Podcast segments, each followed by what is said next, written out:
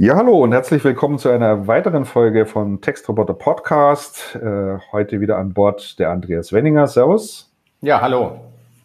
Und erneut zu Gast haben wir den Simon Pokorny, seines Zeichens SEO-Spezialist und SEO-Experte äh, mit Sitz in Berlin, der schon zahlreiche Projekte umgesetzt hat, auch unter Zuhilfenahme eines Textroboters. So, die heutige Sendung wird mal nicht ich gestalten und durchführen, sondern da haben wir uns überlegt, das wird jetzt heute mal der Andreas machen. Dem brennt nämlich ein Thema ganz besonders unter den Nägeln und äh, da wir den Simon schon mal zur Verfügung stehen haben, ähm, werden wir ihn gleich mal zu diesem Thema befragen und Andreas, ich darf an dich übergeben. Ich muss noch dazu sagen, ich stelle den Simon heute nicht nochmal explizit vor. Das hat er in der Folge 1 des Textroboters bereits ausführlich getan. Äh, wer ein paar Hintergründe zum Simon Pokorny wissen möchte, kann sich entweder A, diese Folge anhören und B, unter seiner Domain simon-pokorny, nur mit K geschrieben, nicht mit ck.com, nicht de, ähm, kann man sich auch äh, sein ganzes Lebenswerk sozusagen nochmal zu Gemüte führen. okay, Andreas, dann schieß los. Was okay. ist das Thema heute? Ja, ich würde gern ein Thema, wo es rund um eine, ja, in, in vielen Konstellationen der Vergangenheit immer zu, sage mal, Auseinandersetzungen, fachlichen Auseinandersetzungen gekommen ist, die aus meiner Sicht häufig, ja, frei von Ahnung, hätte ich fast gesagt. Äh, kann man jetzt so vielleicht nicht sagen, aber äh, mit reichlich Glaubenssätzen gespickt waren. Und das möchte ich mal an einer Kundensituation einfach aufgleisen. Nachdem wir einen Projektauftrag bekommen haben für automatisierte Produktbetextung, gibt's wie immer in so einem Fall dann ein Kickoff. Bei dem Kickoff sind dann halt die Projektparteien mit dabei, meistens jemand aus der IT zum Thema Daten, dann jemand aus dem Bereich Schreiben, Text und häufig jemand auch eben für den Bereich Suchmaschinenoptimierung. Das kann extern durch eine Agentur begleitet sein oder äh, auch interne Kräfte. In dem Fall war es eben so, das war eine externe äh, Agentur, ziemlich großer internationaler agierender Kunde.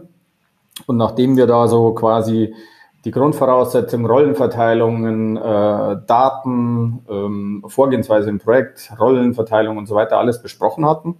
Dann stupste mich jemand von der äh, SEO-Agentur so am Rande an und sagte, mit uns hat das doch eigentlich irgendwie alles gar nichts zu tun. Dann sagte ich so, ja, mh, hm, wieso? Dann sagte er, naja, die Produkttexte werden ja sowieso nicht indexiert hier beim Kunden. Das heißt, äh, wir machen unser SEO-Ding und mit eurer Produktbetextung hat das ja eigentlich nichts zu tun. Das war insofern problematisch, als dass der Kunde aber sehr wohl sich in puncto Conversion einerseits, klar, aber eben auch in puncto Traffic eine Optimierung oder Verbesserung erhofft bzw. erwünscht hat anhand von automatisierter Produktbetextung, die einerseits massenhaft zur Verfügung stellen sollte, weil es halt jemand war, der mit mehr als sechsstelligen Anzahlen Produkten unterwegs ist und bisher keinerlei oder kaum Betextung hatte, auf der einen Seite und auch eine bessere Betextung haben wollte. Und ähm, ja, das dann etwas hinterfragt, warum, dann merkt man relativ schnell, dass da noch Glaubenssätze unterwegs sind, die ja, aus dem Bereich kommen, dass möglicherweise Kategoriebetextung sich stört mit Produktbetextung. Und das ist so ein Feld, da würde ich jetzt einfach gerne mal an Simon übergeben, weil der hat das in seiner Vergangenheit mehr als einmal durchdrungen. Solche sich vermeintlich äh, feindlich gegenüberstellenden Konstellationen. Und würde mich da, äh, da würde mich deine Meinung interessieren. Also wie entgegnet man so etwas? Ähm, ist da was dran aus deiner Sicht? Ist das offensichtlicher Schwachsinn? Haben da Leute nicht das aktuellste Wissen? Wie stehst du zu dem Thema Produkttexte indizieren versus eben Kategoriebetextung ist führend und somit nicht indizieren auf Produktebene? Ja, moin. Ähm, das ist ein bisschen problematisch. Da kommen viele Sachen zusammen. Ähm, das Kernproblem ist, dass viele immer noch den Glauben haben, dass viele Produkte Duplicate Content wären. Die kann man aber durch die Textautomatisierung ja sehr gut individuell betexten, so dass man eigentlich kein richtiges Duplicate Content Problem hat. Äh, also für Google stellt das kein Problem dar. Und damit ist das erste Ding schon mal abgehakt, warum die Produkte nicht indexiert werden sollten. Also Produkte können indexiert werden, Duplicate Content spielt hier keine Rolle mehr, durch die Textautomatisierung zum Beispiel. Ein anderes Problem ist, viele haben immer die Beispiele vor Augen, die aus dem News-Bereich hauptsächlich kommen, wo man sagt, okay, ich habe hier Seiten reduziert und auf einmal ranken meine verbleibenden Seiten besser.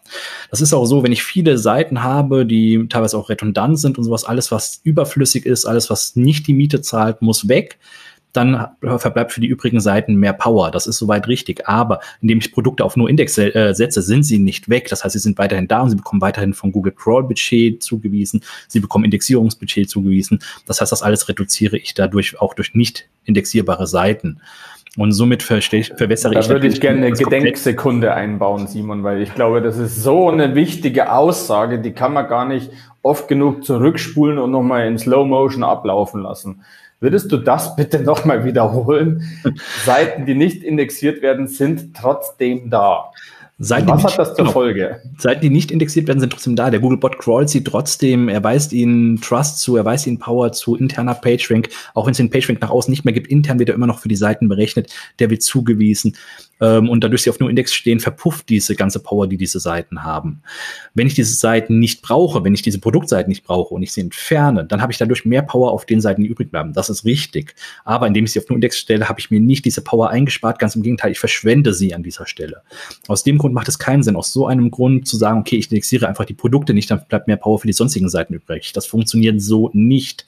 Ganz im Gegenteil. Google sieht, ein Großteil der Seiten, die du hier auf deiner Seite, auf deiner Webseite hast, sind nicht indexierbar. Das heißt, du sagst selbst, die sind nicht, die sind es nicht wert, in den Index zu kommen. Warum sollten die dann überhaupt relevant sein? Und wenn ich dann, warum sollte Google dann sagen, okay, wir schicken jetzt Traffic auf eure Seite, wenn ein Großteil eurer Unterseiten alle nicht relevant sind? Macht keinen Sinn. Also das schadet eher einer Seite, als dass es was bringt. Von daher sollte eigentlich darauf geachtet werden, dass man die Sachen äh, indexiert, wann immer es geht, mit individuellen Texten. Wenn sich da Produkte sehr ähnlich sind, weil zum Beispiel nur Farb- oder Produktvari oder äh, Farb- oder Größenvarianten sind, dann kann man entweder sich überlegen, ob man solche Größenvarianten über einen anderen Lösungsansatz, zum Beispiel über PHG-Pattern, äh, weglässt und das auf andere Weise darstellt. Oder man nutzt äh, sogenannte äh, Simulatur-Text. Also Simulatur ist eine Auszeichnung, womit man zum Beispiel Produktvarianten zusammen verketten kann, so dass es auch dafür Google kein Duplicate-Content-Problem gibt. Und daher spricht nichts dagegen, Produkte zu indexieren. Warum sollte ich sie auf nur Index stellen? Das ist eine Menge vergebener Chancen. Und nein, eine Produktseite wird nie äh, in der Kategorieseite irgendwie das Wasser ablaufen im Normalfall. Wenn das passiert, dass eine Produktseite besser ranken sollte als eine Kategorieseite zu einem Shorthead-Keyword, dann hast du ein ganz anderes technisches Problem meistens als die Produkttexte.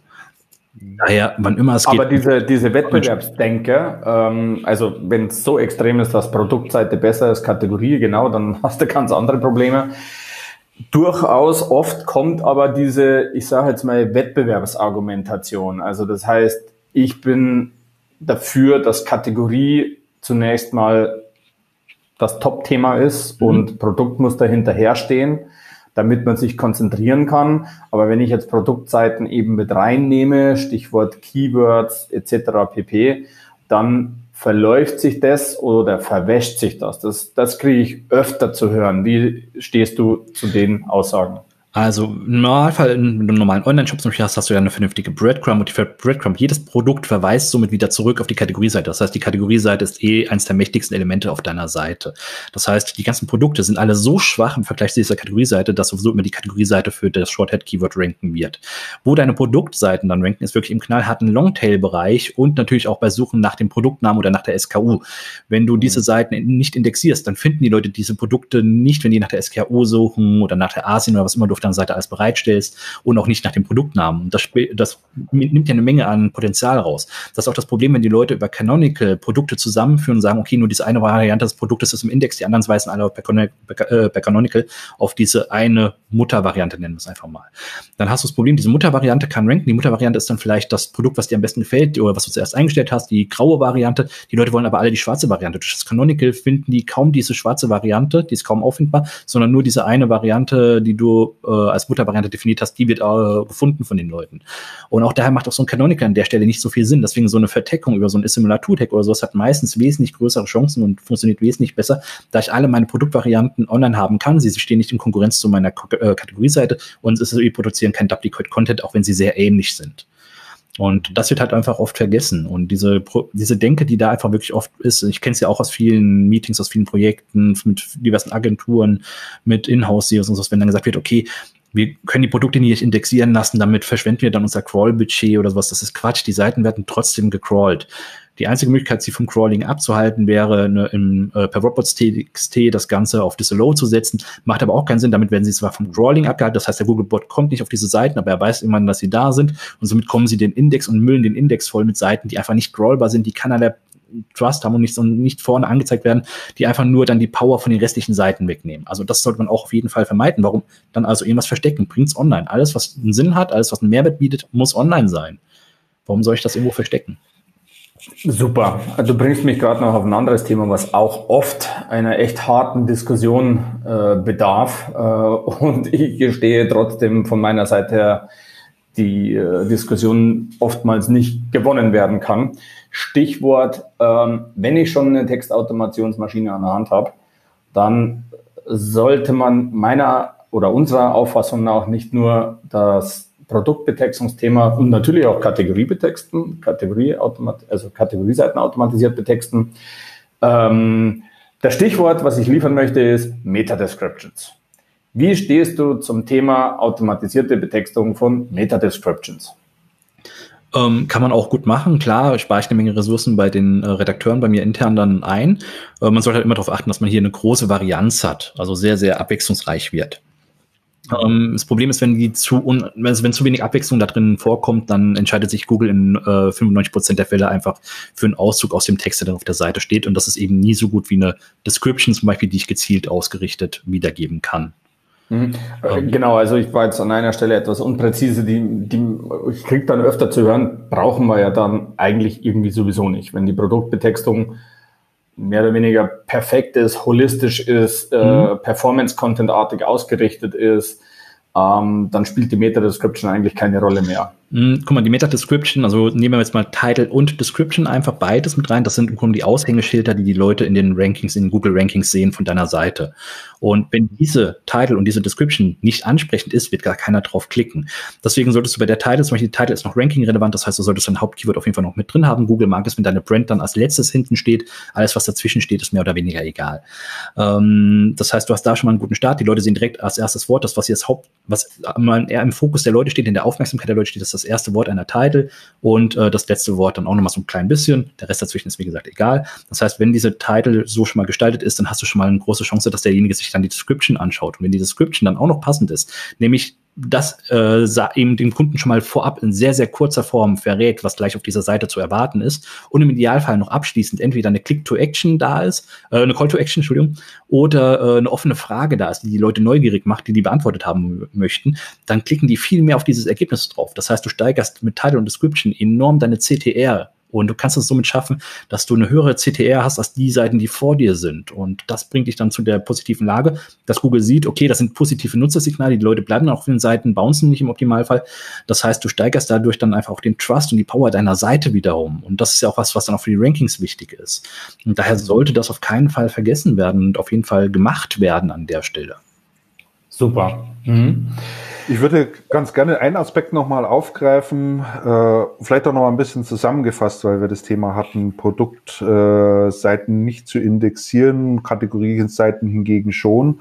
Ähm, ich sehe ja dort auch zwei unterschiedliche Traffic-Kanäle. Ähm, es gibt ja Leute, die nach einem Produkt suchen, nach einem Nike-Sneaker, ein schicker roter äh, Nike-Sneaker und ähm, wenn derjenige auf den Link draufklickt, ist es doch zunächst einmal gut, ihn nicht auf ein konkretes Produkt zu schicken, sondern ihm möglicherweise mal zu sagen, pass mal auf, das ist das Sortiment an roten, schicken Nike-Sneakern, die ich dir hier anbieten kann. Was kommt denn hier für dich näher in die Frage? Und dann hat er einfach eine Auswahl vor sich. Und dann gibt es ja sicherlich auch Suchende, die eine sehr, sehr konkrete Vorstellung von einem bestimmten Produkt, von einem ganz bestimmten Modell eines Sneakers haben und das auch konkret benennen können und dann in den Suchschlitz auch oben eintragen. Genau. Und dann will ich ja dass er sofort auf der Produktseite landet und nicht auf einer Kategorieseite, wo er sich erst wieder durchhangeln muss, um das Produkt zu finden, was er eigentlich möchte. Insofern würde das ja auch nochmal dafür sprechen. Genau, und das schneidest du ja komplett ab, indem du diese Produkte auf nur Index stellst. Und Exakt. das ist halt der Grund, warum das sind zwei verschiedene Traffic. Das eine ist Short-Tail-Traffic, das andere ist Long-Tail-Traffic. Und darunter muss man mhm. halt sehr hart unterscheiden. Und wie gesagt, ein Produkt wird im Normalfall, wenn deine Seite vernünftig funktioniert, vernünftig strukturell aufgebaut ist und keine technischen Probleme hat, wird eine Kategorieseite immer im Short-Tail ranken. Und dafür die Produkte mhm. im Long-Tail-Bereich, wenn direkt nach einem bestimmten Produkt gesucht wird. Klar, es gibt Themenbereiche, wo es keine Markenprodukte gibt oder so, nach denen dann gesucht wird, gezielt. Ähm, aber in den allermeisten Fällen wissen die Leute schon, wenn sie was kaufen wollen, relativ exakt, was sie wollen und suchen dann direkt danach. Das andere, dieser Shorthead-Traffic, dieser, wo man sucht einfach nur nach äh, Nike-Sneaker, das ist wieder ein Bereich, da wissen die Leute noch nicht, da sind sie noch sehr weit vom Kauf entfernt. Da, das ist eher dieses Stöbern, was dann zum, äh, zur Rolle kommt. Und da ist dann so eine äh, Kategorieseite oder eine Landingpage mit vielen Produkten dann wieder von Vorteil. Das ist ganz klar der Fall. Und ähm, diese Angst, die viele haben, ja, wenn ich hier zu viele Produkte online stelle, ich habe hier irgendwie 20.000 Produkte, wenn ich die alle online stelle, dann ist das viel zu viel für den Google-Index. Ist Quatsch. Wenn du überall vernünftigen Content hast, dann werden die Seiten auch vernünftig indexiert und vernünftig gerankt. Äh, sonst könnten auch so Projekte wie einfach äh, AliExpress nicht funktionieren. Die haben mehrere Milliarden Produkte online und alle sind auf Index. Mhm. Da ist nichts auf nur Index. Und äh, das würde ja dann gar nicht funktionieren, wenn dem so wäre, dass Google damit nicht so recht kommt. Was du natürlich gucken musst, dass die Seitenstruktur dann auch passt und dass du Inhalte hast. Wenn du keine Inhalte hast, wenn überall nur äh, ein Produktbild zu sehen ist und du hast keinen Text dazu und keine Produktattribute dazu, dann haut das auch nicht hin. Aber sobald du vernünftige Inhalte hast, bring die Seiten online, versteck sie nicht vor dem Google-Index. Nutz die mhm. Chancen, die sie dir bieten. Und da kannst du halt auch, je, teurer ein Produkt ist, umso spannender ist das natürlich, dass ein Text da ist, umso höher ist dann der Einfluss auf die Conversion Rate. Bei billigen Produkten ist den Leuten mehr oder minder fast schon egal. Also wenn irgendwie so zwei Euro Produkt, da ist der Text relativ unwichtig im Vergleich zu einem Produkt, was 200 Euro kostet. Wenn ich Produkte habe, die sehr teuer sind, je teurer sie, äh, sie sind, desto mehr muss sich der Kunde beraten fühlen. Und das schafft man dann über den Text. Und so ein Text schafft einfach auch Vertrauen. Und daher, je teurer dein Produkt ist, umso wichtiger ist auch, dass du einen vernünftigen Text da hast und dass du ihn dann wirklich auch so aufbaust, dass er den Nutzer dann auch berät und äh, ihm einfach Vertrauen bietet. Mhm, ganz genau. Fragen beantwortet, Andreas? Ja, absolut. Vielen Dank. Also genau, ja. Hm? Ja, ganz herzlichen Dank, Simon. Also das Gerne. war einfach mal wichtig, äh, hier mal so ein bisschen äh, an den Tag zu fördern, mit welchen Gesprächen und Gesprächsinhalten man es teilweise eben zu tun hat, wenn man mit den Kunden im Projekt ist oder vor dem Projekt ist äh, oder im Nachhinein, wie auch immer.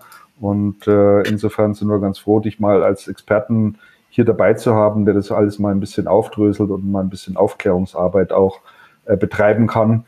Ähm, dafür ganz, ganz herzlichen Dank.